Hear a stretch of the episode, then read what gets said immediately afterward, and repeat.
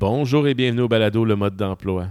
Aujourd'hui, grosse entrevue. Je vous fais découvrir euh, le parcours d'une de mes idoles, Patrick Côté. On dit souvent qu'on est mieux de jamais rencontrer nos idoles dans la vie parce qu'on ne peut être que déçu. Euh, je peux vous dire que j'ai eu aucune déception suite à ma rencontre avec Patrick. Euh, un gars extrêmement généreux, un gars qui a une volonté de faire, puis qui a toujours appliqué la même mentalité, c'est-à-dire jamais avoir peur d'aucun aucun défi.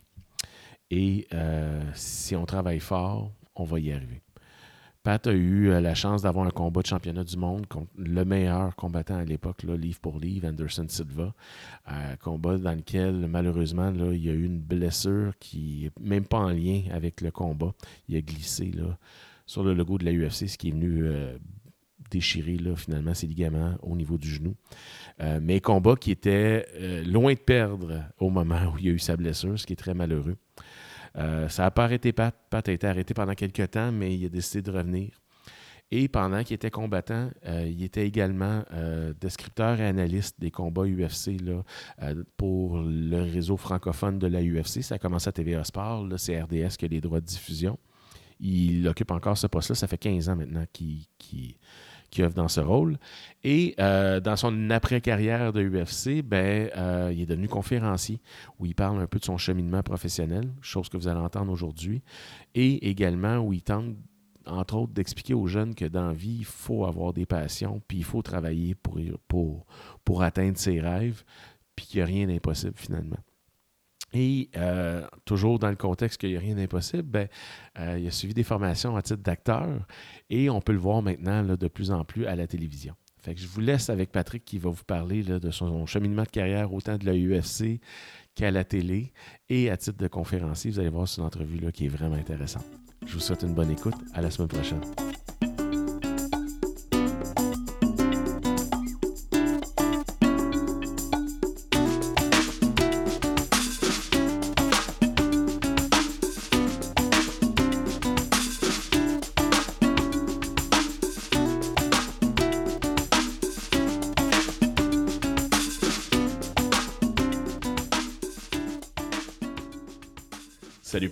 Hey, salut, ça va? Ça va bien, toi? Hey, super bien. Un gros merci d'accepter de participer au balado. Ben, ça me fait plaisir.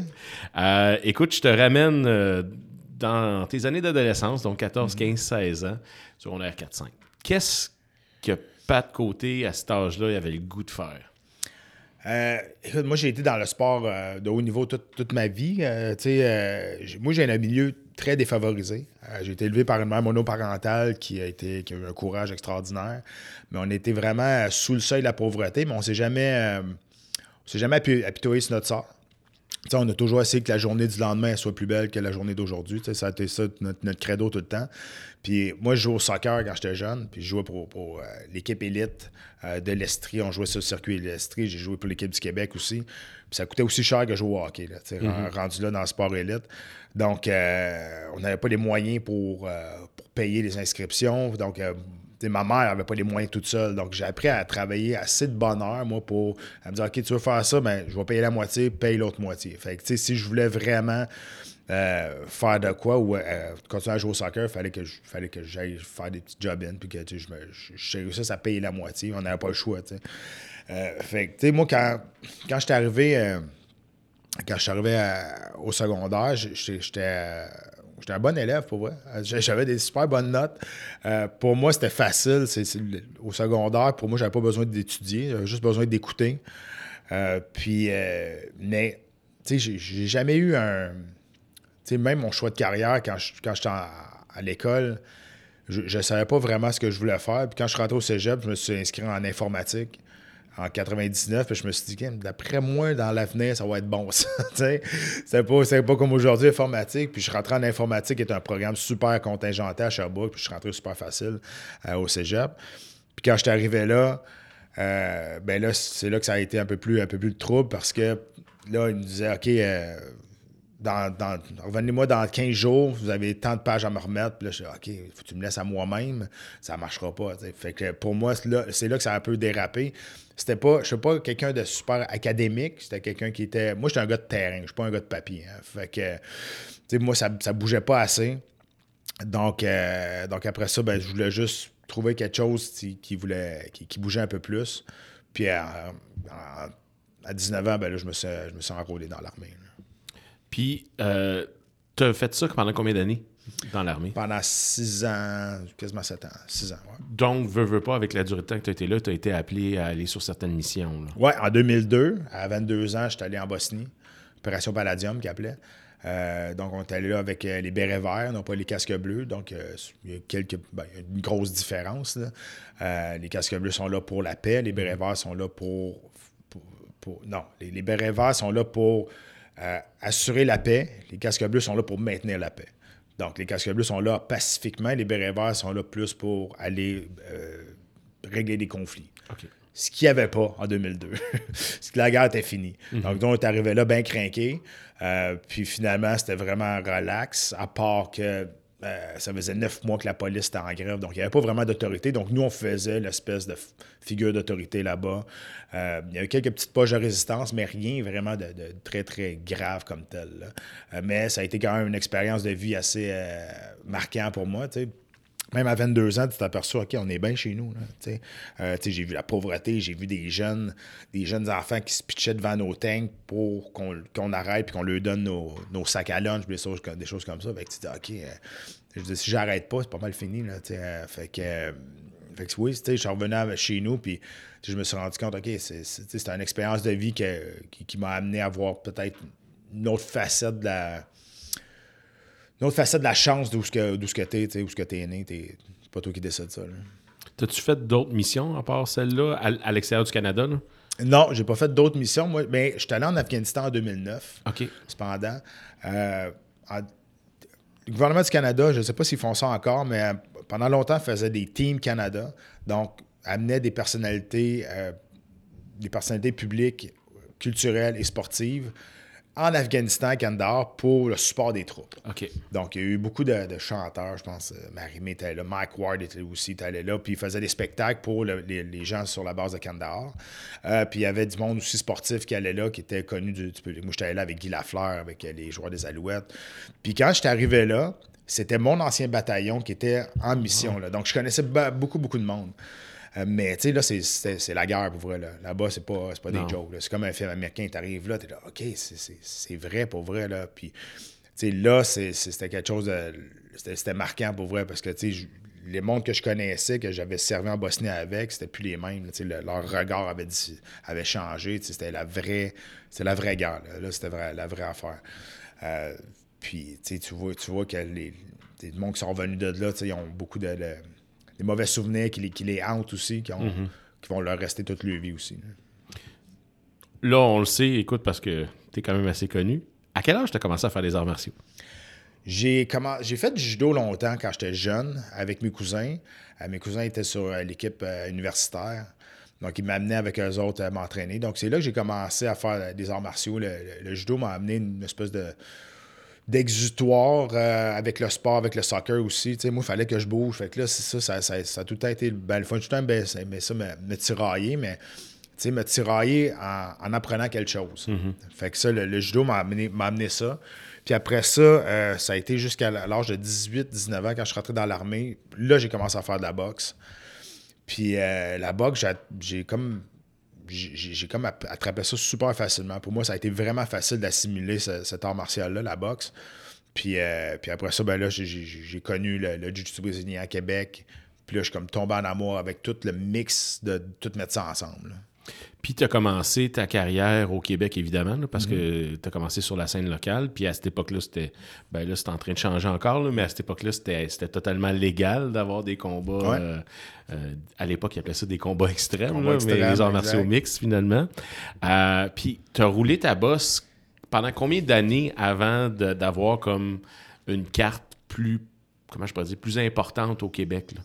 T'as-tu fait des petits ben, combats de sous-sol d'église? Non, non, non, Moi, j'ai, euh, moi, j'étais arrivé direct. Il y avait une organisation qui s'appelait UCC dans, le temps, avant que ça devienne TKO. Puis c'est, là que j'ai, commencé à regarder. Euh, ben, je pense que tout le monde de ma génération qui ont fait des arts martiaux mix ont tout regardé, sont tous ont tout été inspirés de, des cassettes qu'on loue au Vidéotron de UFC 1, 2, 3. Je ça a toujours été ça. Puis même dans l'armée, j'avais demandé, est-ce que, est-ce que, mettons, j'aurais une espèce de push de l'armée si je décide de faire ça? Est-ce que je pourrais avoir, je peux être backé de ça? Puis ça a, toujours, ça toujours été non. Puis je suis sorti de l'armée parce que moi, je voulais essayer de faire une carrière là-dedans. J'avais demandé un congé sans sol. Finalement, ils ne me l'avaient pas donné. Fait que je suis sorti de l'armée pour essayer de faire carrière là-dedans, ce qui a bien tourné. Ça a quand même, le pourcentage de réussite était assez, assez minime de réussite, mais ça a marché. Euh, puis, euh, j'ai jamais fait de, combat illégal. Mais euh, quand j'ai vu ça, qu'il y avait une, organisation québécoise, j'ai juste appelé. Puis il y avait des, il y avait des galas amateur, euh, pas comme aujourd'hui. Je veux dire, c'était exactement la même chose que professionnel, mhm. juste qu'on n'a pas le droit de donner de coups de coude. C'était le seul côté amateur qu'il y avait. Ça s'appelait ça des Proving Ground. Puis le, premier combat amateur que j'ai fait, c'était au, scratch à Laval. Puis j'ai perdu, je me suis fait donner une, une raclée. Mais je suis sorti de là, je fait OK, c'est ça que je veux faire. Je suis, comme, je en amour avec cette espèce de rush-là, cette espèce d'adrénaline-là, le, le, sport comme tel. Puis aussi, j'étais quand même assez arrogant. Je pensais que ça allait être facile. J'étais arrivé là, je voulais donner un show, là, puis finalement, je me suis rendu compte que le gars, il était beaucoup plus technique que moi. Ça faisait longtemps qu'il faisait ça aussi. Puis ça m'a fait revenir les deux pieds sur terre. on dirait que ça, ça m'a fait vraiment du bien à, me reconcentrer sur OK, il faut vraiment que je travaille pour voir de qu'est-ce que je veux dans la vie. Puis, à un certain moment donné, tu as eu un appel de la UFC mhm. pour être sur une carte. Ouais. C'est arrivé quand? Puis c'est arrivé comment? Euh, ben, après ça, je, me suis battu à TKO sur la, carte professionnelle. J'ai une super belle euh, lancée qui a été euh, cinq combats de suite que j'ai gagné. Donc, trois knockouts. J'étais devenu champion canadien aussi, défendu mon titre. Et en 2004, l'UFC 50, on m'appelle pour me battre contre Marvin Eastman sur le premier combat de la sous-carte. Euh, donc, je me prépare pour ce, combattant-là. C'est un, gros bonhomme, euh, pas mal c'est stéroïde dans ce temps-là parce qu'il n'y avait pas de test. C'est un gros, gros bonhomme, un gros lutteur. Puis euh, on s'en allait là. on avait signé un contrat de trois combats avec, avec l'UFC. J'étais le, J'étais le troisième Québécois à rentrer dans l'UFC après David Loiseau et, et Georges. Georges était rentré la même année que moi, mais un petit peu plus tôt dans l'année. Puis euh, c'est ça. Puis on s'en allait à Atlantic City faire euh, le premier combat à l'UFC 50. Et ça s'est passé comment? Ben, ça s'est passé différent que je pensais. Euh, je crois pas à la chance, moi, dans la vie, je crois aux opportunités. Puis on m'a donné l'opportunité de rentrer à l'UFC par, la grande porte. Ce qui est arrivé, dans le fond, c'est que l'événement principal, c'était un, un dénommé Tito Ortiz qui était dans ce temps-là une des plus grosses vedettes de, l'organisation, l'ancien champion du monde. Euh, on appelle ça un poster boy, donc euh, ça veut dire que l'UFC misait beaucoup sur son image pour vendre la compagnie. Donc c'était vraiment la, star qui était le plus en vue, même si c'était plus lui qui était champion. Euh, il était en finale et son adversaire s'est blessé à cinq jours d'avis, quatre jours d'avis. Donc, dans ce temps-là, les événements n'étaient pas comme aujourd'hui. Il n'y avait pas toutes les fins de semaine. Il y avait peut-être 10, entre 7 et 10 événements par année. Donc, on ne pouvait pas se permettre de perdre l'événement principal qui était la tête d'affiche, qui était Tito Ortiz. Aujourd'hui, le main event tombe, c'est pas grave. Ils vont le remplacer rapidement. Puis au pire, il va en avoir un autre la, semaine d'après. Mm-hmm. Mais là, il ne pouvait pas se permettre. Donc, il fallait qu'il trouve un remplaçant à la, finale de Tito Ortiz. Euh, son adversaire. Il fallait qu'il garde Tito Tout le monde était déplacé pour Tito Ortiz. Les combats d'avant, il n'y avait pas vraiment de promotion dans ce temps-là. Aujourd'hui, c'est différent. Euh, et il se battait à, 205 livres, puis moi aussi, je me battais à 205 livres dans ce temps-là. Et ils ont probablement, pas probablement, ils ont appelé tout le monde qui était dans le classement des 205 livres pour affronter Tito Ortiz à, on appelle ça short notice, à la dernière minute il n'y a pas personne qui a dit oui. Même mon adversaire qui se battait contre moi à 205 livres, ils lui ont proposé, puis il a refusé. Donc, ils se sont, se sont rabattus sur le dernier choix qu'ils qui, qui pouvaient. Donc, ils m'ont appelé moi, puis ils m'ont demandé si, euh, j'étais game de, faire ça. Puis, j'ai regardé mon coach, puis on a fait. Je sais pas si dans. Ben, maintenant, je le sais, mais dans ce temps-là, on ne savait pas si c'était naïf ou juste stupide de dire oui. Mais on était là, on peut pas passer à côté de ça. je veux dire, c'est une opportunité qui, qui, arrivera jamais. Là. Donc, on a accepté le combat. Il faut dire aussi que Tito Ortiz, pour moi, c'était dans ce temps-là, c'était mon idole mm-hmm. aussi. Euh, il était sur mon écran de veille d'ordinateur. Deux fois, j'ouvrais mon ordinateur. J'avais appelé mon chien Tito un an et demi avant que je me batte contre lui. parce que c'était comme, c'était comme mon idole. J'avais comme bâti aussi mon personnage dans TKO autour de son personnage à lui. Je rentrais sur je rentrais sur une de ses chansons d'entrée à lui, je rentrais avec un drapeau comme lui. C'était quelqu'un que je regardais puis je trouvais que c'était le fun de le voir aller. Puis comment il amenait le sport à un autre niveau avec, avec son attitude aussi. Puis finalement, ben écoute, j'étais arrivé, arrivé là, puis euh, l'espèce d'expression, on dit tout le temps, entraîne-toi entraîne -toi fort pour que tes idoles deviennent tes rivaux. Mm-hmm. Ben moi, ça m'est arrivé ça. Donc, c'est pas juste une fable qui existe dans l'abstrait. Pour moi, c'est arrivé pour vrai. Puis, la meilleure affaire qui m'est arrivée, puis quand je donne des conférences aussi, je parle beaucoup de l'échec. C'est important de tomber, c'est important de, se planter, c'est important de sortir de sa zone de confort, c'est important de, prendre des décisions quand c'est le temps. Il ne faut pas que que la, faut pas t'attendre que la, chance arrive. Puis je finis tout le temps mes conférences avec cette histoire-là parce que les trois choses que je viens de te dire là, c'est exactement ça qui m'est arrivé. On a pris la décision d'accepter ce combat-là je me suis sorti de ma zone de confort, puis je suis passé du premier combat de la sous-carte que personne à l'événement principal, à mon premier combat dans l'organisation de l'UFC, ce qui n'est jamais arrivé par la, par la suite, quasiment avec un, no-name que, moi j'étais. Euh, et j'ai perdu ce combat-là. C'est la meilleure chose qui m'est arrivée parce que j'étais supposé, j'étais pas supposé d'être là de un. De deux, j'étais pas supposé de passer 30 secondes. Personne ne me connaissait. Puis finalement, oui, j'ai perdu le combat, mais j'ai perdu par décision. J'étais encore debout à la fin des trois rounds. Et après, tout le monde parlait de OK, le petit Canadien qui arrive, puis qui a résisté à Tito Ortiz et non pas de la victoire de Tito Ortiz. Donc, j'ai perdu le combat, mais j'ai gagné la soirée. C'est la meilleure chose qui m'est arrivée de perdre ce combat-là avec, de cette façon-là, parce que si j'avais gagné ce combat-là, j'étais pas à ce niveau-là. J'étais pas dans la bonne catégorie de poids non plus. Après ça, j'ai descendu catégorie de poids. Puis après ça, ben ça, je n'aimerais pas de nom parce que ça va pas dire, ça ne dira pas rien à, personne, mais il y avait des combattants qui étaient beaucoup plus euh, évolués qu'à Tito après. Donc, j'aurais, je, m'aurais lancé dans la gueule du loup, tu comprends? Donc, c'est, la meilleure chose qui m'est arrivée, c'est j'avoir échoué en prenant une décision, en me sortant de ma zone de confort. c'est mhm. exactement. C'est pour ça aujourd'hui que c'est pour aujourd'hui qu'on se parle, c'est pour ça aujourd'hui que j'ai tout. quand quelqu'un me dit Ah, t'es chanceux, toi, t'as ça, t'as ça. Ah, mais moi, je suis le seul que le 22 octobre 2004, j'ai dit oui à ça. Puis c'est pour ça aujourd'hui que je suis là. Ah, puis, tu sais, pour les plus vieux qui nous écoutent, là, puis qui le connaissent, Tito Ortiz, il avait une sale réputation d'être capable de te mettre au sol, de te garder au sol, puis de, ah de, te décapiter le visage avec ses coudes puis avec ses poings. Ben, c'est pas moi ça qui est arrivé, je te dirais. ouais, mais... c'est pas moi ça qui est arrivé, mais il y, a des, y a des situations des fois dans la vie que, je sais pas, tu es comme dans une bulle ou dans une espèce de, de zone, dans une zone abstraite, un twilight zone qu'on appelle en anglais, puis tu sais j'étais en dessous, puis tout était quoi, au ralenti, puis même si je recevais des coups, j'étais comme. C'est sûr que je vais me rendre à la fin. Mhm. C'est sûr que ça n'arrêtera jamais.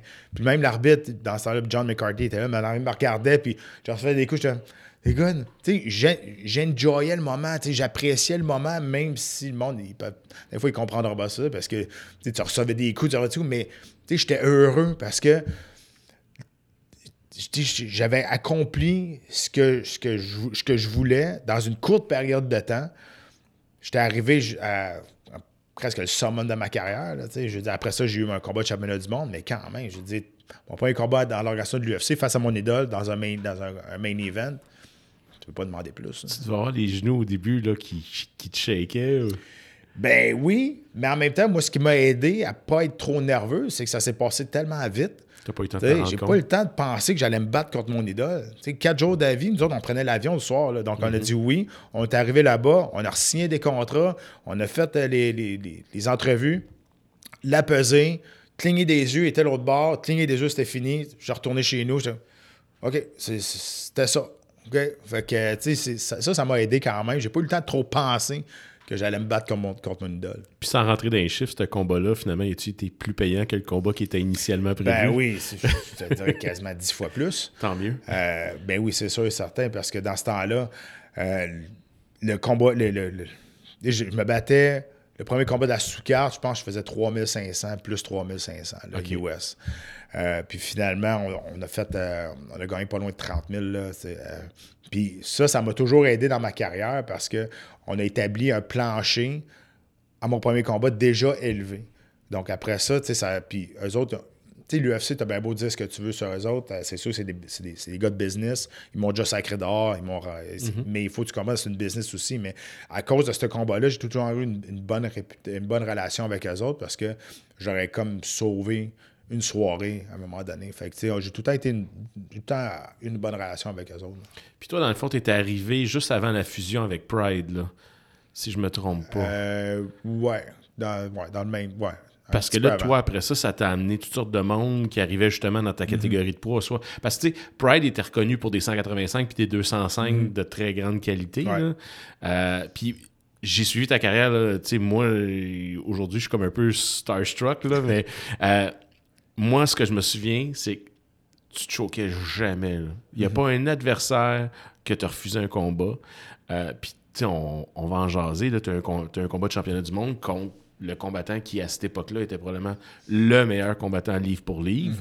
Puis, à cette heure, les meilleurs combattants livre pour livre ont tendance à être légers. Parce Ouais. que plus tu montes en catégorie de poids, plus techniquement tu perds du pointage. De... Puis écoute, c'était une bête, puis il, puis il perdait pas, puis il se donnait à 50% dans ses combats, puis il arrivait à sacrer tout le monde euh, à terre. Puis si c'était pas d'une blessure vraiment poche, c'était un solide combat que tu avais en ce Ben, moment-là. Là. Ouais, ça s'est passé à l'UFC 90, c'était à Chicago face à Anderson Silva qui, qui comme tu l'as dit, dans, dans ce temps-là, il était intouchable, invincible. Puis, euh, tu sais, moi, j'ai jamais eu le, j'ai jamais eu le, le- le sentiment d'imposteur. Tu sais, peu importe ce que je fais, tu sais, même aujourd'hui, tu sais, là, je suis dans, je suis dans l'acting, je suis comédien, je fais des conférences. J'ai jamais eu le syndrome d'imposteur parce que je travaille pour être bon dans ce que je fais. Il n'y a, personne qui m'a jamais rien donné, moi, dans la vie. Euh, j'ai tout le temps travaillé pour avoir ce que j'ai. Donc, je, je- comment je peux dire ça? Je me donne, je me donne pas le droit d'avoir ce sentiment-là. Sais, parce que j'ai travaillé pour être, ce que je suis. Euh, puis c'est drôle, moi, tout le monde, qui, les plus travaillants que je connais, c'est les plus chanceux. C'est les autres qui, arri- qui arrivent le, le- le plus d'affaires. Donc, quand j'étais arrivé là, euh, je suis arrivé là sur une belle séquence, une belle séquence de victoires, évidemment. Euh, puis, sais, moi, j'avais perdu mes quatre premiers combats à l'UFC. Mon, mon, mon mode de départ à l'UFC n'a pas été euh, très, très bon. Même si j'avais donné des bons combats, je n'étais pas capable de boucler la boucle. J'avais comme l'espèce de, de, de, de malédiction de l'octogone dans ma tête. C'était plus mental que d'autres choses. Puis finalement, quand j'ai gagné mon premier combat à l'UFC, en 2007, je suis parti sur une séquence de cinq victoires de suite. Ça m'a comme enlevé tellement de pression. euh, juste de pouvoir performer dans l'octogone de l'UFC. Et là, finalement, je suis parti sur une séquence, puis je suis arrivé face à Anderson Silva. Puis on avait comme, on avait comme euh, ben, moi, en tout cas, on avait. J'avais dit ça à mes, à mes hommes de coin puis à mes, à mes coachs. Je disais, regardez tout le monde qui se bat contre Anderson Silva. Ils arrivent au face-à-face. Ils ont déjà perdu d'avance. Ouais. Tu sais, il, avait déjà, il était déjà écrasé. Et moi, dans ma tête, ce gars-là, il est fait de chair et de sang comme moi. Là. Tu sais, c'est pas un robot. Là. Fait c'est vrai que c'était un, un- un combattant spécial. C'était un être qui, qui était unique. Mais je me dis, tu sais, moi, j'étais un, j'étais un, j'étais un puncher. Tu sais, j'ai, quand même une bonne force de frappe. Donc, ça peut arriver n'importe quand. Donc, on est arrivé là avec aucun sentiment de, de- d'intimidation ou de quoi de même. Puis je me dis, au pire, dans ma tête, puis je te le jure, j'étais arrivé dans ce combat-là, j'ai dit, au pire, il va me knocker, puis je m'en souviendrai pas. C'est le pire qui peut m'arriver. Fait qu'on est arrivé là, puis je pense que c'est pour ça que ça a donné un bon combat jusqu'au troisième round, parce que je dis pas que je suis en train de gagner le combat, mais je n'étais certainement pas en train de le perdre non plus. Non, exact. Donc, euh, puis on, a été les premiers vraiment à sortir un peu de sa zone de confort en pas, pas courant après. En le laissant venir à nous, puis en gardant le centre de l'octogone. Puis le premier round, tu le vois, Mané, qui est comme un peu perdu. Il est comme, OK, euh, qu'est-ce que je fais?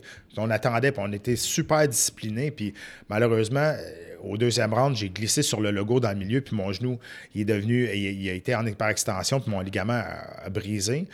Le combat n'est pas terminé là immédiatement, mais je savais que mon, genou était, fini. Puis c'est dommage parce qu'au troisième round, ce qui n'était jamais arrivé que personne amène Anderson Silva au troisième round, c'était là qu'on voulait pousser la machine parce qu'il était dans une zone inconnue dans l'organisation. Et là, finalement, quand j'ai mis tout le poids sur, ma jambe, ben là, tout a éclaté, puis là, le combat a arrêté, puis j'étais plus capable de combattre. Puis là, ça, ça a été, tu sais, tu t'as des épreuves dans la vie qui sont, dures à passer. Tu sais, tu contrôles ce que tu peux dans la vie, mais tu sais, le plus grand moment de ma carrière, probablement le plus grand moment de ma vie, euh, mon corps me lâche. Ça a, été, ça a été long avant que je fasse la paix avec ça, pour vrai. Euh, puis comme je dis encore, j'aurais aimé mieux qu'il me, passe le chaos. Au Ouais. moins, il y aurait eu une vraie décision. Là, ça a toujours été comme euh, en anglais, on appelle ça unfinished business. Ça a tout le temps été comme ça. Là, là je suis correct, je suis en paix avec ça, mais ça m'a pris au moins un, bon un an, deux ans là, à faire la paix avec ça en voulant dire, Colin, puis qu'est-ce qui aurait pu arriver? Qu'est-ce qui aurait pu arriver? Là, à un moment donné, j'ai arrêté de, de, de me hanter avec ça parce que ça ne changeait plus rien, mais tu te dis, j'ai travaillé toute ma vie d'athlète, j'ai travaillé pour arriver là, le plus grand moment de ma carrière, puis ça se termine de cette façon-là, une mauvaise, une bad luck au mauvais moment. Tu te dis, bon, c'est la vie. Puis écoute, je te comprends tellement parce que même moi, assis dans mon salon, j'étais comme, hey, il va l'avoir, il va l'avoir, il va l'avoir. Puis, puis, puis c'était même pas d'être chauvin ou, de se faire accroire. Qu'est-ce tu la tête. Mm-hmm. Euh, puis puis là, un moment donné, puis écoute, je sais pas pendant combien de mois puis combien d'années j'ai pu dire, il l'avait, il l'avait. Il Fait que tu sais, je peux très bien comprendre dans quelle situation tu étais, mm. puis, comme, puis comment tu peux te sentir, parce que tu te prépares. Tu sais, c'est le moment ultime de ta carrière. Puis tu sais, après ça, ben, tu fais la part des choses, puis tu te gardes. Peu importe ce qui est arrivé, moi, j'ai un combat de championnat du monde dans, ma vie. Personne ne mm-hmm. va pouvoir jamais m'enlever ça. Euh, puis je suis conscient que je n'étais pas un grand athlète non plus. Euh, je suis devenu bon avec beaucoup de travail. Je n'ai pas travaillé plus fort qu'un autre, j'ai travaillé fort. Euh, mais je n'étais pas un gift athlete comme, comme des Georges Saint-Pierre, comme des Anderson Silva, des choses comme ça. Je dis pas qu'ils ont travaillé moins fort. Je dis juste que peut-être au niveau d'un talent inné, c'est peut-être devenu plus naturel pour eux autres. Euh, moi, je n'étais pas destiné à devenir un, athlète professionnel, tu mhm. comprends? Euh, j'avais le manding pour ça, puis je pense que c'est ça, je pense c'est ça qui, qui, m'a, amené à un autre niveau. Puis il y a du monde bien plus talentueux que moi qui n'ont jamais de combat de championnat du monde, justement parce que mentalement, ils n'ont pas cette espèce de de drive-là ou le désir de vouloir être, euh, être meilleur ou de ne pas accepter la situation que tu es ou de ne pas accepter la défaite. Moi, c'est ça pour ça que je me suis rendu à, ce niveau-là, puis en combat de championnat du monde, parce que le talent dans la vie, c'est pas tout. Il y, a plus que ça autour de ça. Puis, tu sais, moi, le souvenir que j'ai de tous tes combats, c'est qu'il n'y en a jamais eu un qui était plate. Là. Ouais, ben, un. Ouais, ouais, ouais. Rien qu'un, là. Euh, puis je me suis fait mettre à la porte après. Mais tu vois, ça aussi. Ça aussi, tu sais, n'y a pas grand monde qui se sont fait mettre dehors et sont revenus aussi à l'UFC. Mais. puis une autre chose qui est dure aussi, c'est que je me suis battu devant 25 000 personnes à Chicago pour mon combat de championnat du monde. Je me blesse. Là, j'ai été un an et demi à l'extérieur. Je reviens à Montréal, ici, à l'UFC 113. Ça va bien. Je perds un combat, je me fais, je me fais soumettre. Euh, puis après ça, je m'en vais à, qui était un bon combat, mais là, c'est l'autre combat. L'UFC 121 face à Tom Lawler, où ce que ça a été vraiment mauvais. Je te dirais que c'est le seul combat de ma carrière, je te dis, que je regarde, puis je suis ah, c'est bon, ok, c'était pas beau. Puis après ça, ils m'ont mis dehors. Puis là, là j'ai 30 ans. Puis là, après ça, je continue dessus pour revenir. Là, aujourd'hui, je m'aperçois que 30 ans, c'est jeune. Mais tu sais, quand tu as 30 ans, tu te dis, OK, moi, je suis dans l'organisation depuis j'ai 24, j'ai fait ça, ça, ça, je me suis parti du championnat du monde, je vais refaire tous les sacrifices nécessaires pour revenir. Puis après ça, ben, là, j'ai dit oui. Là, je suis revenu au gym. Mon premier combat que j'ai fait après ça, j'ai fait ça à Blainville devant 750 personnes. Deux ans avant, je me battais au championnat du monde à l'UFC. C'est hein? C'est rough. C'est le moral, m'a dit. Il faut que tu aies l'orgueil bien placé, puis il faut, faut, que tu aies vraiment une passion pour ce sport-là. Parce que si tu fais ça juste pour dire que, que tu es un combattant ou pour devenir riche ou de quoi de même, si c'est ça tes motivations en premier, ça ne marchera pas. Non, exactement. Puis tu as eu euh, une, ben, ton après-carrière de combattant, tu l'as déjà commencé pendant que tu étais combattant. Ouais. Euh, c'est-à-dire que tu étais analyste descripteur là, pour, euh, pour la UFC. Mm-hmm. Puis ça, c'est arrivé en 2008. 2008. Ouais. Donc, tu sais, ça faisait pas si longtemps que ça que tu étais rentré dans l'UFC, tu étais rentré en 2004. Mm-hmm. Mm-hmm. comment ça s'est passé, ça? C'est la UFC qui t'a approché? Ou? Ouais, ben dans le fond, moi, j'avais fait en 2006, 2000, non, 2000 quelle année? On avait fait déjà des, combats à TQS dans le temps, euh, avec euh, Régent Claveau, Reg Laplanche, qui était à, Musique Plus. On avait revoicé des combats qu'on avait déjà fait. Ça s'appelait l'UFC des guerriers. Donc, euh, ça, ça a été vraiment ma première expérience d'analyste comme tel. puis, en l'UFC 83, pour la première fois, ils sont venus à Montréal ici. Mm-hmm. Georges se battait. C'est la, c'était la revanche face à Matsera. Il avait perdu contre Matsera, donc il était allé rechercher son titre. Et il voulait une équipe francophone euh, québécoise. Donc, euh, à cause de ça, à cause de des guerriers, ils savaient que je faisais déjà ça. Ils m'ont demandé si je voulais le faire. Oui, puis au début, j'étais supposé le faire avec euh, Jean-Paul Chartrand, père. Au début, c'était avec son père, j'étais supposé le faire. Et le monde ne réalise pas parce, parce qu'ils regardent la télé et ils font d'autres choses, mais tu es quand même assis pendant 6-7 heures à décrire des combats. C'est très, très long. Il n'y a pas grand analystes sportifs qui font ça dans, dans, leur vie. Euh, le hockey, ça dure 2 heures et demie. Le football, ça dure 2 heures et demie.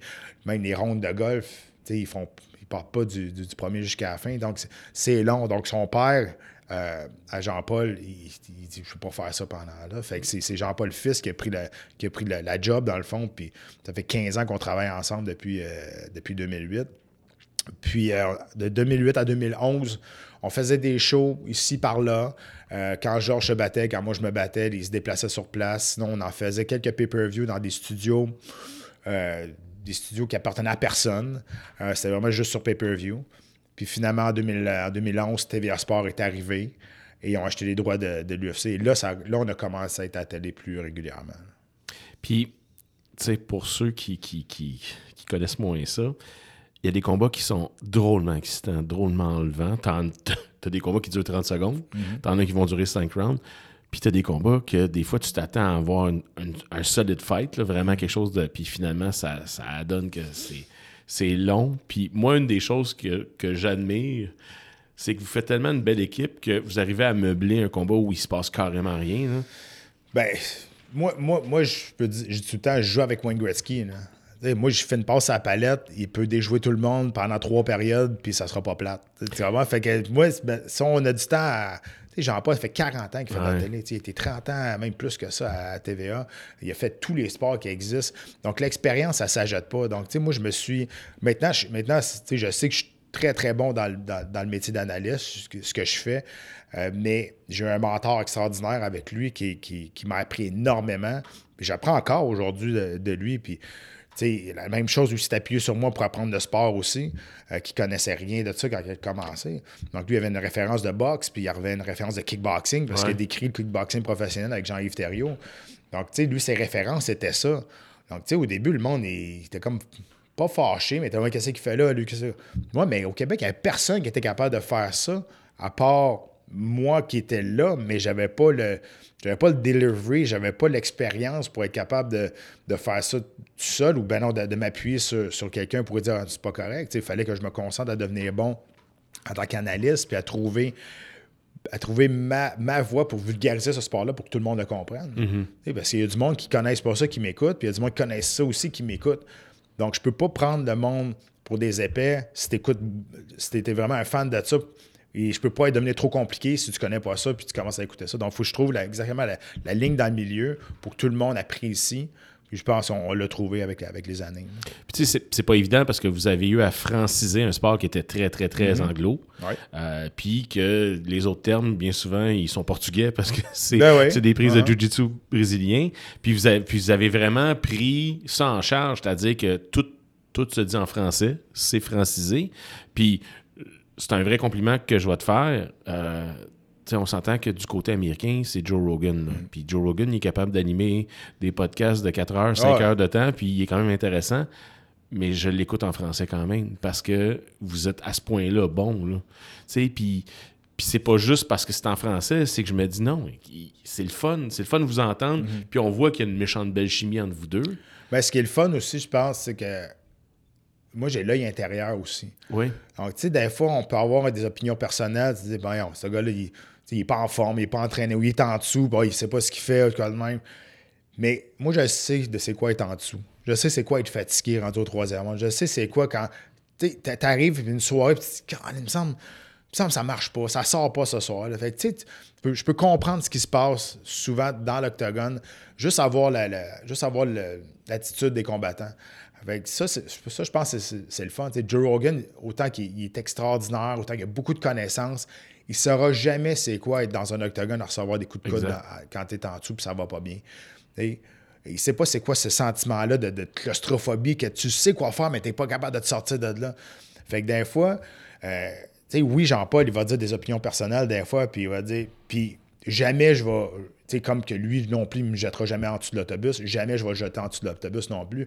Mais je vais, je vais aller d'une façon, dire, tu sais, Jean-Paul, d'un fois, ça sort pas comme tu veux. Tu sais, d'un fois, les- tu sais, c'est sûr qu'il arrive là dans toutes les meilleures intentions du monde, mais je veux dire, il y a des soirées que ça marche pas. Il y a des soirées. Puis aussi, le style, d'un fois, des combattants, ils se marient pas bien. Donc, puis- mais c'est la beauté de ce sport-là. Parce que tu peux avoir, comme la dernière carte qu'on a eue, un- on appelle ça un sleeper. Là. Tu sais, tu regardes sur, sur la carte, Ouais. tu te dis, ouf, ça va être long. Mais ça a été une des bonnes cartes de la- de l'année parce que ce sport-là est tellement imprévisible que c'est pour ça que depuis les dix, dernières années, c'est ce sport-là qui a eu le plus de popularité de tous les sports parce que le premier combat de la sous-carte, ça peut être le meilleur combat de la carte. Donc, c'est pour ça que ce sport-là est tellement populaire, c'est que tu sais jamais à quoi t'attendre. Tu as bien beau être un million contre un sur papier quand la cloche sonne, ben, ça tout peut changer en un seul coup de poing. là. Ah, puis Dieu sait qu'il y en a eu des, des upsets. Hein? Puis, euh, mais tu sais, une des choses que je me rends compte aussi, c'est que ça a beaucoup évolué parce que dans le temps, quand ça se ramassait au sol, là, tout le monde chialait. Ah, il n'y a rien qui se passe, il n'y a rien qui se passe. Puis ça, ben, veut, veut pas, c'est un peu grâce à vous autres parce que justement, tu as été capable de décrire ce qui se passait au sol. tu sais, Parce que sol, ground and pound, c'est une, chose, mais sol, lutte, slash jujitsu, Ouais. si tu connais rien là-dedans, là, c'est comme, écoute, il, Ben, il se repose ou? Tu sais, no- notre but aussi, tu sais, oui, franciser le sport, pour nous autres, c'est super important. Ça a été long avant que ça devienne un réflexe, ça devienne naturel. Tu sais, veux, veux pas, moi, je, même en m'entraînant, on n'utilise pas les, les clés de bras. Je m'entraîne avec des, des, des- des Portugais, des, Brésiliens qui parlent portugais ou, ben non, des Anglais. Donc, tu sais, on parle jamais de technique en français. Donc, tu sais, pour- ça, a été, ça a été un défi quand même. Maintenant, on est habitué, mais au début, il fallait que tu y penses. Puis quand tu y penses, ben là, il est trop tard parce que l'action est finie. Fait que ça, pour nous autres, ça a été une, un- une espèce de, de- de but à faire de franciser ce sport-là et aussi d'éduquer le monde sur le sport aussi. Euh, d'éduquer que c'est maintenant, la nuance pour moi est super importante de avant, c'était des combattants qui faisaient des combats extrêmes. Aujourd'hui, c'est des athlètes qui font des arts martiaux mix Ouais. c'est pas juste le nom qui change, c'est tout l'aspect euh, entraînement puis la qualité des athlètes qui sont aujourd'hui, que c'est plus un doorman face à un Gundaki qui vont être capables de faire d'avoir du succès là-dedans. Les, les athlètes aujourd'hui, il y a du monde, des, des athlètes qui sont allés aux Jeux Olympiques, là, qui ont gagné les Jeux Olympiques, qui se, battent, qui se battent au UFC. Je veux dire, quand c'est la crème de la crème. Là. Donc, je vais tout le temps dire, il y a des boxeurs, il y a des kickboxers, t'as des, des gars de Muay Thai, puis tu as des combattants qui font des arts martiaux mix. Ouais. C'est pas pour dénigrer n'importe quoi. C'est juste que maintenant, tu peux plus être unidimensionnel pour avoir du succès dans ce sport-là. Si tu vas te faire exposer tout de suite, il faut que tu sois le plus complet possible. Tu as chacun ta spécialité, mais il faut que tu sois capable de te débrouiller partout. Ah, c'est un sport qui a, qui a vraiment évolué. Puis, tu sais, tu parlais tantôt de cassettes VHS avec les UFC Ouais. 1, 2, 3, 4, 5. Puis, je vous invite, là, si vous êtes capable de mettre la main là-dessus, de regarder ça versus ce qui se fait aujourd'hui. Ah, c'est- c'était une boucherie, là, on Ah ouais. Mais ça se frappait dessus à qui mieux mieux. Mm. Puis le gars le plus technique, il est venu tout brouiller les cartes finalement. Exact. Puis Ben, c'est exactement ça, excuse-moi. C'est exactement ça. Le- le- la technique va toujours emporter sur la force physique. Tout Ouais. le temps, tout le temps, tout le temps. Euh, puis on a eu la preuve directement en partant dans l'UFC 1. Tu sais, quand Royce Gracie est arrivé à 160 livres, 165 livres max, puis il a gagné le tournoi en faisant, en faisant juste des techniques qui étaient supérieures à des gros lutteurs, des gros catch wrestlers, des gars qui, qui, qui, qui- c'était juste des gros bonhommes, qui n'étaient pas capables de rien faire. Puis personne ne comprenait ce qui se passait non plus, parce que personne n'avait jamais vu ce genre de d'art martial-là. Non, exactement. Tu as terminé ta carrière de UFC dans une catégorie. Parce que tu as, commencé à 205, Ouais. mais le, le gros de ton prime, où est-ce que tu as eu tes plus gros combats, c'était vraiment à 185. Puis après ça, tu as fait un retour, mais à 170. Ouais. Euh, t'es, t'es un- quand même un, un- un solide gaillard. Donc, dans la vie de tous les jours, d'après moi, tu marches un petit peu en- à 200 livres et plus. Là. Ouais, là, j'étais à 2,20, 2,20, 2,25. Puis à l'époque, C'était à 2,15 à peu 2,15, près. fait que bref, tu coupais 45 livres. Ouais. Parlons-en de ça, une Ok. Uh-huh. coupure de poids de 45 livres. Ça se fait dans les derniers moments? Parce que Euh, ben, pas, pas 45 livres, euh, mais euh, tu sais, moi, je descends dès mon poids à 190 livres. Puis à partir de là, moi, j'étais quelqu'un qui, quand même, qui coupait beaucoup de poids en déshydratation. OK. Euh, je coupais 20 à 22 livres. Pour moi, mentalement, c'était correct. Une, coupe de poids, une déshydrate, c'est pas tellement. Je te dis, c'est 20% physique, mais c'est 80% mental. Oui, tu as une préparation, il faut que tu fasses physiquement avant pour préparer ton corps à une déshydrate drastique. Mais quand c'est le temps de le faire, il faut que juste que tu subisses l'état d'inconfort mentalement, puis la tête suit, le corps va suivre. C'est comme ça. Mais c'est pas le fun. Jamais je vais dire à quelqu'un de faire ça. C'est quelque chose qui est super dangereux, c'est quelque chose qui est vraiment pas bon pour, pour, les organes vitaux, pour, pour le corps. Mhm. Euh, moi, c'est un choix que j'ai fait. Il n'y a personne qui m'a forcé à me battre à 170 livres. J'aurais pu continuer à 185 livres. Il reste que, avec les connaissances de nutrition, d'alimentation, de coupe de poids, les combattants sont beaucoup plus gros physiquement. Et au même gabarit, à un moment donné, euh, même si euh, au talent égal, ça va faire une différence. Donc, moi, ça m'est arrivé à Montréal, le dernier combat que j'ai fait à 185 livres face à Alessio Sakara. Je savais qu'il était plus gros que moi physiquement. À 185 livres, on s'est pesé les deux au même poids la, veille, à la balance. Mais le lendemain, je, suis rentré dans l'octogone, j'ai fait OK, ça doit être son frère, c'est pas lui. ça n'a pas de bon sens. C'est mon frère jumeau, il avait comme doublé. Donc, euh, j'ai gagné ce combat-là, mais là, j'ai fait OK, euh, Là, les gars sont rendus ben trop gros. Là, donc, euh, fait que là, après ça, ben là, c'est moi qui ai décidé de, descendre à, 170 livres. J'ai fait les choses nécessaires. Je le faisais le plus, le plus prudemment possible, même s'il y a toujours un risque. Euh, mais il faut que tu fasses ça avec du monde qui connaît ça. C'est une science. Euh, et avec du monde qui ont réussi à établir un, un, pattern, une, espèce de de routine ou de système qu'eux autres vont être capables de mettre en place. Parce que il n'y a personne qui va. Il n'y a pas une école. Tu ne vas pas au collège des médecins, ils vont te montrer comment te déshydrater. Ils vont te montrer comment réhydrater quelqu'un. Donc, euh, tu sais, c'est pas, pas normal. Mais si tu as à le faire, fais-les comme il faut. Bien entouré. Exact, bien entouré. Puis il y a une partie déshydratation, une partie réhydratation aussi qui est quasiment plus importante que la déshydratation. Le procédé est pas très compliqué. Il faut que tu fasses sortir l'eau de ton corps. Le processus est un petit peu plus compliqué, par exemple. Puis, est-ce que tu crois que de, justement avoir accepté là, de te battre à 170, de faire ce sacrifice additionnel-là, mm-hmm. ça a prolongé ta carrière de. Ah, ben oui. hein? De, 4-5 ans, facile. J'aurais pas pu continuer au gabarit que j'avais à 185 livres avec la, grosseur des gars maintenant à 185 ah, livres. Ils sont énormes. Euh, donc, pour moi, moi, j'étais quand même un, gros 170. Pas un énorme, mais j'étais quand même un gros 170. Euh, puis pour moi, tu sais, faire la coupe de poids, c'était pas si difficile mm. que ça. Euh, peut-être mon, background d'armée qui m'a donné une force mentale, je sais pas.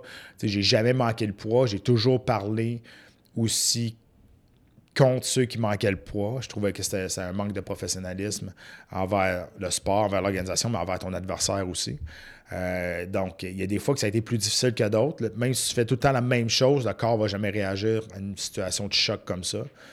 Mais c'est pour ça qu'il faut que tu fasses ça avec du monde qui connaît ça. Puis souvent, les mêmes personnes qui connaissent comment tu vas, euh, ton comportement au fil de la déshydratation qui va, qui, va arriver. Puis tu sais, il y en a qui sont célèbres de justement jamais être capable de faire le poids ou presque. Mm-hmm. non, ben c'est ça. On les nommera pas. Là, exact. aujourd'hui, il y a tellement de Aujourd'hui, il y a tellement d'options, puis de. c'est facile d'aller chercher quelqu'un qui connaît ça, de la, mhm. nutrition. Puis, mais souvent, les combattants, ils vont voir ça plus une dépense qu'un investissement. Sauf que, tu sais, si tu fais pas le poids, tu vas donner 20% 30% de ta bourse. Je te dirais que c'est pas mal plus une dépense, ça, qu'un investissement qui t'a sauvé. Ça va coûter moins cher investir dans un spécialiste de nutrition qui a donné 20 ou 30% de ta bourse à ton adversaire. Puis c'est clair qu'elle veut, veut pas, tu perds des points aux yeux de la UFC. Puis ben quand viendra le temps de penser peut-être à un combat de championnat, et ton nom va, comme par magie, baisser au mm-hmm. bas de la liste. Ton dernier combat. Avant ton dernier combat, est-ce que tu savais que c'était ton dernier combat? Ouais. Ouais, moi j'ai toujours eu la crainte de faire le combat de trop. Depuis le premier, premier combat. puis j'en avais parlé à, plein de monde. Moi, c'est ça qui me fait le plus peur.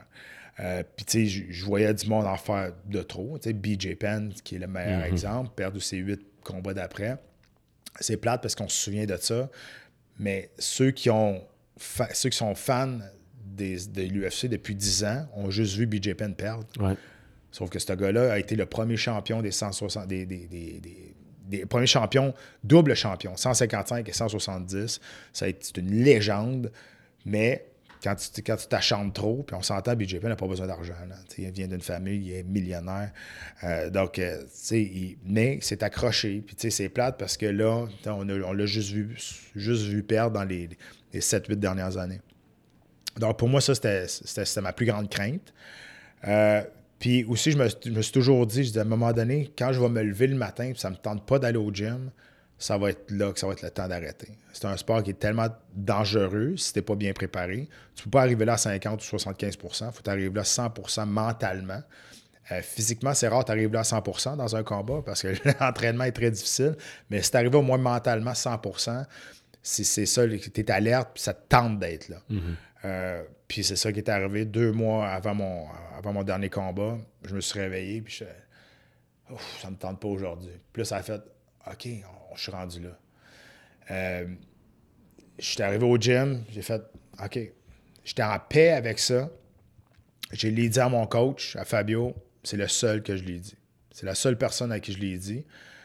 Je voulais pas que mon dernier combat soit. Euh, l'attention soit sur mon dernier combat. Je mm-hmm. Je voulais pas que ça me dérange. Et je voulais pas que personne d'autre le sache non plus. Je voulais vivre tous les derniers moments euh, tout seul, de façon égoïste. Ma femme ne le savait pas non plus. Euh, personne ne savait. Puis mon dernier combat, c'était à Buffalo. D'habitude, ma femme, elle venait tout le temps avec moi. Là, on venait d'avoir une petite fille, de un, ma fille était, pas vieille. Euh, puis elle avait même pas un an. Puis c'était à Buffalo aussi. Je disais à ma femme, t'auras pas de fun là. On s'entend, là, une belle ville, de col bleu, là, avec des brasseries. T'auras pas de fun, là, c'est pas Vegas. Là. Fait qu'elle est restée à la maison.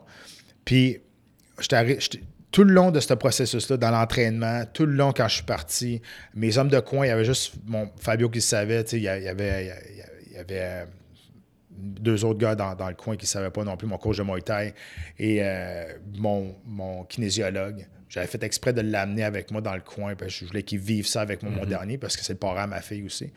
Euh, donc, tu sais, je voulais qu'on vive ça tout ensemble sans que les autres le sachent j'ai fait ça parce que je me suis dit, OK, les 15 dernières années, j'ai tellement fait de, sacrifices. Même si c'était ma passion, il y a beaucoup de sacrifices à faire pour, pour maintenir un niveau élite là-dedans, que je me devais ça moi-même de juste d'apprécier, de ne pas partager ces derniers moments-là avec personne d'autre. Euh, donc, la dernière coupe de poids, la dernière marche vers l'octogone, la dernière fois que Bruce Buffer dit mon nom, les dernières, la dernière fois que je chante le tapis, la, toutes, toutes, toutes les dernières, les dernières fois, pour moi, c'était super important que je, m'imprègne de tout ça, puis personne ne puisse partager ça avec moi. Puis ça m'a aidé vraiment à faire une transition plus facile vers, la sortie. Euh, puis quand, quand, le combat a fini, oui, j'ai perdu mon combat. Quand le combat a fini, j'ai mis mes gants à terre, puis Joe Rogan est venu, est venu m'interviewer. D'habitude, ils font jamais ça avec les perdants. Puis Joe, on se connaît depuis très très longtemps. Fait que il m'a donné le micro, puis ça a été super cool parce que c'était à Buffalo, c'était pas à Montréal. Puis quand j'ai dit que c'était terminé, j'ai eu une ovation debout. Euh, ma femme était à la maison avec, avec beaucoup de monde. Il regardait ça sur, le, les projecteurs chez nous. Puis tout le monde est parti à brailler en même temps. C'est sûr que c'était un moment qui, qui, était triste, mais en même temps, c'était comme, comme libérateur aussi. Euh, puis quand je suis revenu à la maison, tout le monde, j'ai expliqué cette situation-là, pourquoi je n'avais pas parlé à personne. Puis tout le monde était, t'as bien fait, là. Puis ma femme, elle, t'as vraiment bien fait, puis c'est correct. on avait déjà parlé que la, fin approchait, là. Mais tu vraiment comme tel que c'était le dernier, c'était pas ça. Puis personne, tout le monde a, trouvé que ça avait été euh, quelque chose de pas d'intelligent, mais quelque chose que je me devais de, faire moi-même puis que j'étais bien là-dedans. Puis ça a comme, ça comme bien fait. Puis tu sais, je te parlais du combat de trop tantôt. Oui, j'ai perdu mes deux derniers combats, mais aujourd'hui, le monde me parle de ma carrière et non pas de mes deux dernières défaites. Fait que je me dis, OK, ben, j'ai réussi ma sortie. Tu sais que c'est tellement vrai parce que quand je suis allé voir justement ta fiche, je me souvenais pas que tu avais fini sur deux défaites consécutives, tu sais. Euh, parce que moi, ce que je me souviens, c'était gros combats qu'à chaque fois, j'étais comme, ça n'a pas de bon sens ça n'a pas de bon sens. Il va en manger une maudite. puis finalement, non, tu t'en sortais tout le temps bien comme il faut. Puis tu sais quoi, le, dernier combat que j'ai fait face à Thiago Alves, ça a été un combat parfait pour moi. C'est sûr j'aurais aimé ça gagner, là, mais tu sais, ça a l'air bizarre à dire si tu ne regardes pas les, combats ou si tu viens pas de ce milieu-là, mais tu sais, il y a eu du combat au sol, il m'a frappé, je l'ai frappé, je, je- je saignais. J'étais content d'avoir saigné à mon dernier combat. Tu sais, ça a été un combat qui, a- vraiment, là, qui, a, qui a résumé le combattant que j'étais dans ma carrière. Ça a été un- une guerre d'un bout à l'autre. Je saignais, je continuais, j'avais du fun. À la fin, on se tapait dans les mains. Tu sais, pour moi, ça a été un combat parfait pour terminer ma, ma- ma carrière. C'était un beau match parce que lui, c'est un petit pitbull. C'est un autre vétéran. Ah oui, puis tu sais, toi, t'étais reconnu comme ayant, un, une bonne mâchoire, puis deux, une bonne cogne aussi. Non, c'était c'était- c'était- c'était une belle façon de finir, finalement. C'est une belle façon de finir. Puis, tu sais, face à Cerrone, puis euh, mes deux derniers combats, je me suis fait plier les genoux. Tu sais, quand même, je me suis fait faire plier les genoux, ce qui m'était jamais arrivé en 15 ans de carrière avant. Puis c'est pas parce que mon menton est, est moins bon, c'est juste que j'étais moins rapide, les réflexes sont moins là, les coups, vois moins venir. Puis moi, des images, puis tu sais, avoir, avoir ma fille, tu sais, maintenant j'ai un petit gars aussi, là, mais tu sais, avoir, avoir ma fille, pour moi, ça, ça a changé beaucoup de choses, évidemment. Euh, ça a mis comme un point, OK, j'ai dit, OK, là, c'est assez. Tu sais, partir à tous les jours, puis revenait juste le soir, elle venait maganer. Pour moi, c'est, je voulais donner d'autres choses à, ma fille. Je voulais avoir un, père présent parce que moi, j'ai pas eu de, père comme que pour moi, c'était super important d'être là. Mais, tu sais, les images de moi, knock-out à terre, en convulsion, ça n'existe pas. Puis pour moi, ça, c'était super important quand j'ai pris ma retraite aussi. Ça a été ça aussi parce que je me suis dit, OK, je me suis fait faire plier les genoux euh, les deux derniers combats. Si je je m'étais battu contre un, vraiment un gros, gros cogneur, là, peut-être j'aurais resté à terre. Fait que, je me suis toujours dit, moi, ma fille, mais qu'elle ait 7, 8, 9, 10 ans, elle va vouloir savoir ce que je faisais avant. Elle va aller sur le net, elle va aller sur, puis elle va checker des photos. Oui, elle va regarder des combats que j'ai perdus, mais elle me verra jamais knock-out à terre des images qui sont pas belles à voir. Ça n'existe pas. Fait que pour moi, ça, c'était super, super important. Tu parlais de BJ Penn, mais moi, je pense aussi à Iceman, là, euh, Colin, comment Mm-hmm. Chuck que- Liddell. Liddell, que je me dis. Il y, a, il y a eu un- littéralement un 50 trop, là.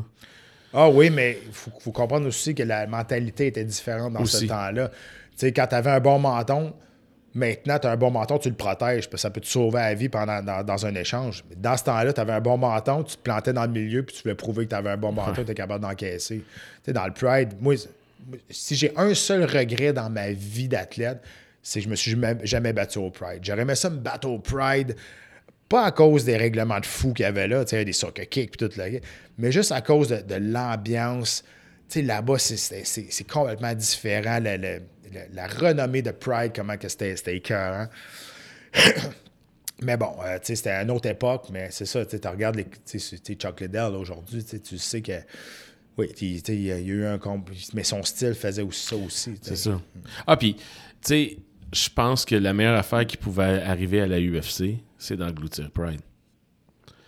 Ça Ben, a monté leur show à eux autres. Euh, Puis, tu sais, ça l'a amené des combattants là, que nous, en Amérique du Nord, on connaissait seulement si t'étais un vrai, un, un vrai C'est ça, fan. Des, Quentin Jackson, Vandery Silva, des Alistair Overeem, Ah, ça a amené des, des showmen. ouais, Shogun Roa. T'as juste Crow Cup, finalement, qui a jamais été capable de s'adapter à la cage, là, parce que, Ouais. euh, tu sais, là-bas, il- il- mais non, c'est ça, ça, ça, ça l'a amené vraiment là, une, une belle carte, puis ben, un petit peu plus de show que ce qu'il y avait avant. Tu sais, Ah, avant, ben c'était ouais. très basic, là. Ouais. Puis là, il y a, le volet spectacle est arrivé. Ouais.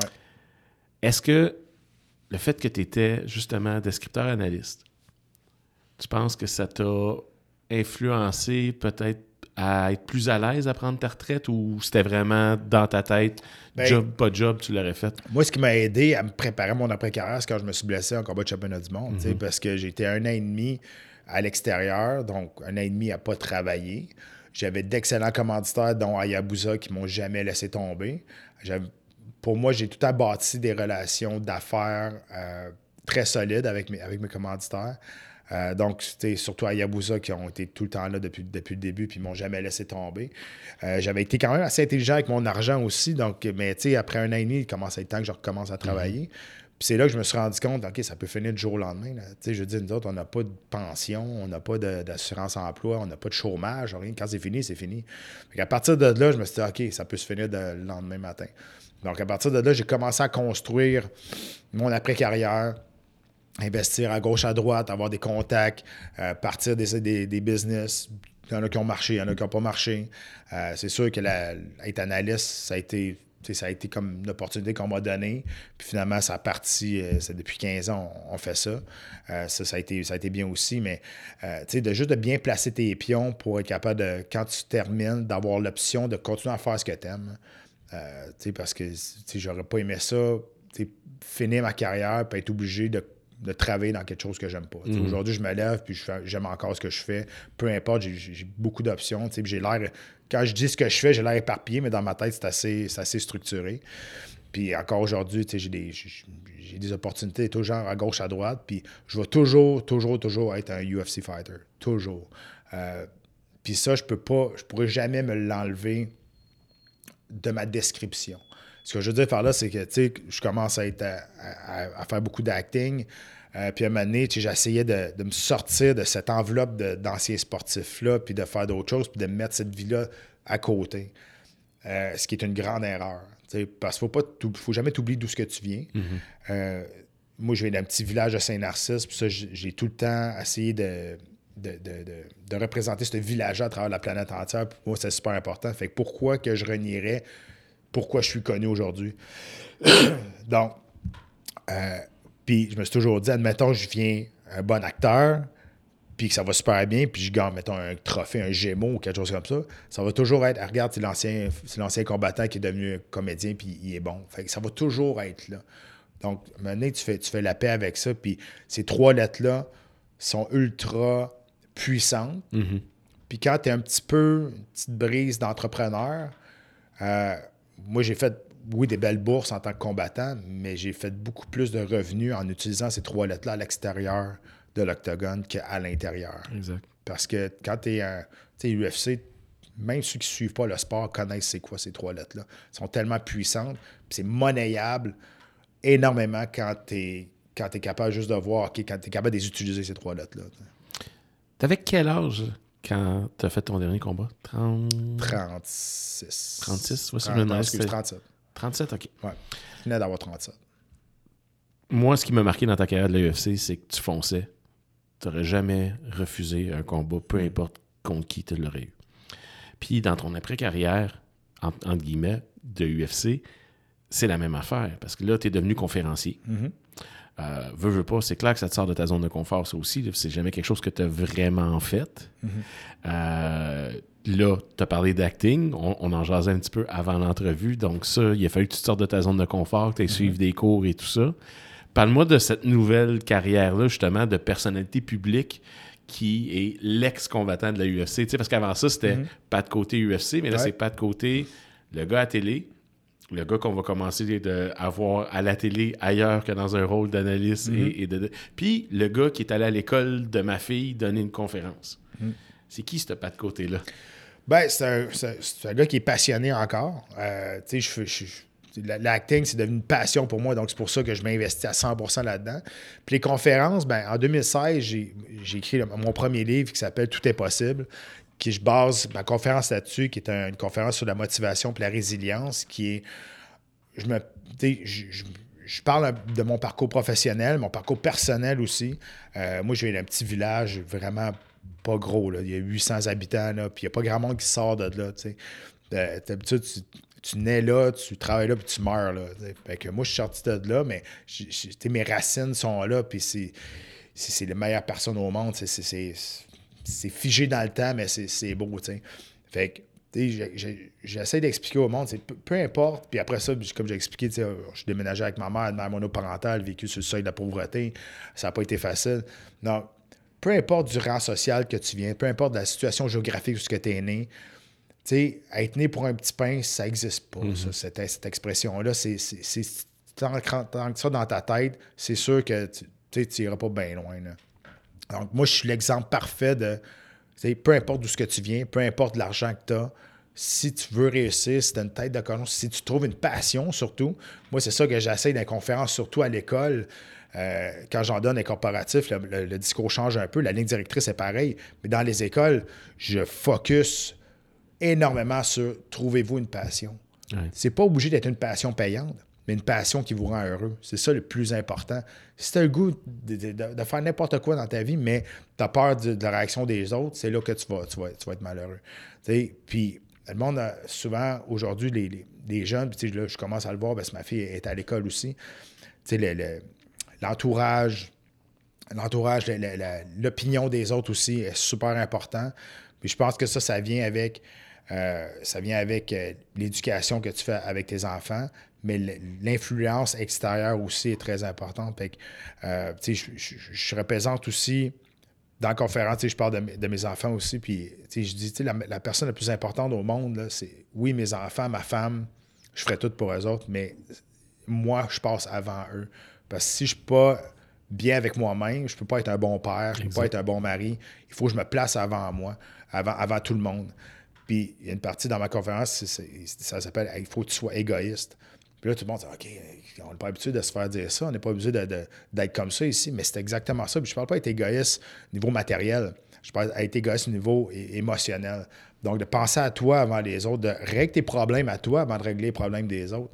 Euh, puis sois heureux avec toi-même en premier, parce que tu ne seras jamais heureux avec personne d'autre autour. Il n'y a pas une personne autour de toi qui va être capable de te donner ce que toi, tu n'es pas capable de te donner. Donc, c'est la ligne directrice que, je donne beaucoup dans, les, euh, dans les écoles. Puis je, leur, répète au moins dix fois dans la conférence.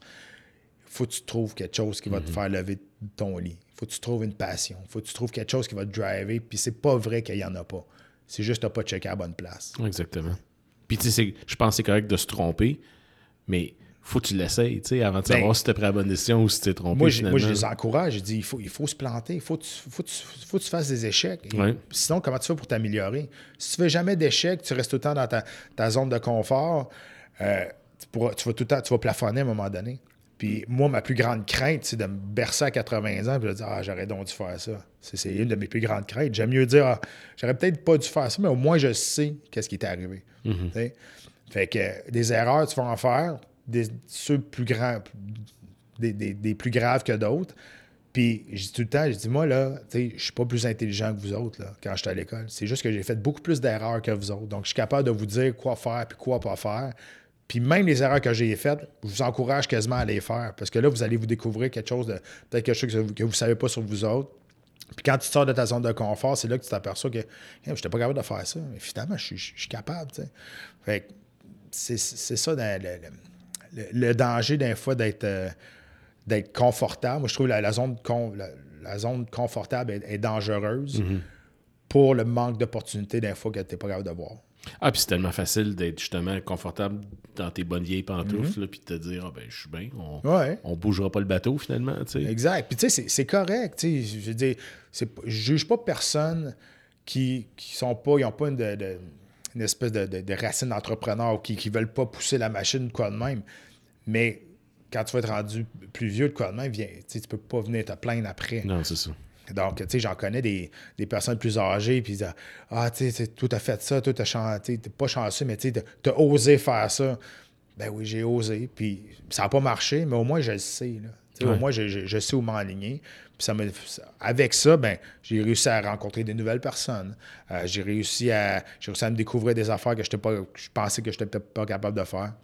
Donc, tu sais, je donne à peu près une vingtaine de conférences par année, que ce soit à, gauche, à droite. Puis, euh, j'adore faire ça. Puis, je pense que mon, message passe bien euh, à travers, à, travers les, euh, les, écoles, surtout. Puis, encore une fois, c'est la passion. Faut que tu trouves une passion qui va, qui va, qui va te rendre heureux dans la vie. Clairement, la passion de l'entraînement, tu l'as encore. Mm-hmm. Parce que le gars que j'en avais de moi, il a l'air en shape, pas, pas, pas, à peu près. Jiu-Jitsu encore? Ouais, Jiu-Jitsu encore. Puis, mais tu sais, mon minding d'être en forme aujourd'hui a changé. Euh, oui, je le fais pour moi, pour être bien, mais je le fais aussi pour être là pour mes enfants le plus longtemps possible. Mhm. Tu sais, mon corps est magané. J'ai fait un sport qui est très dur sur le corps. Euh, c'est un don corporel que j'ai fait, on va se le dire. Donc, mon corps est magané. Ma tête est correcte parce que je suis allé passer des tests neurologiques. J'en passe, à, passe à tous les trois ans pour, euh, pour être sûr que j'ai pas des, des symptômes de post-commotion, que j'ai jamais eu des grosses commotions, mais j'ai quand même 15 ans de, de coups à la tête. Mhm, Donc, ça peut, ça, peut, ça peut partir du jour au lendemain. Mais mon corps est magané, puis il faut que je le garde en santé, il faut que je le garde actif si je veux être capable de, jouer au soccer avec mes enfants dans, dans, 4-5 ans, tu comprends? Donc, je, je, le fais beaucoup, beaucoup pour, pour moi, pour me mieux me sentir, Mais quand ça me tente pas d'y aller, ben là, j'ai OK. J'ai dit, moi, avec le, corps que j'ai, là, si, si je bouge plus, dans trois jours, je suis pas capable de me déplier. Là. Donc, il faut que je garde mon, corps actif, j'ai pas le choix. surtout si je vais être capable d'être là pour, euh, pour mes kids. On est rendu euh, vers la fin de l'entrevue, puis c'est le moment où je laisse le micro d'intervieweur à mon invité. Mm-hmm.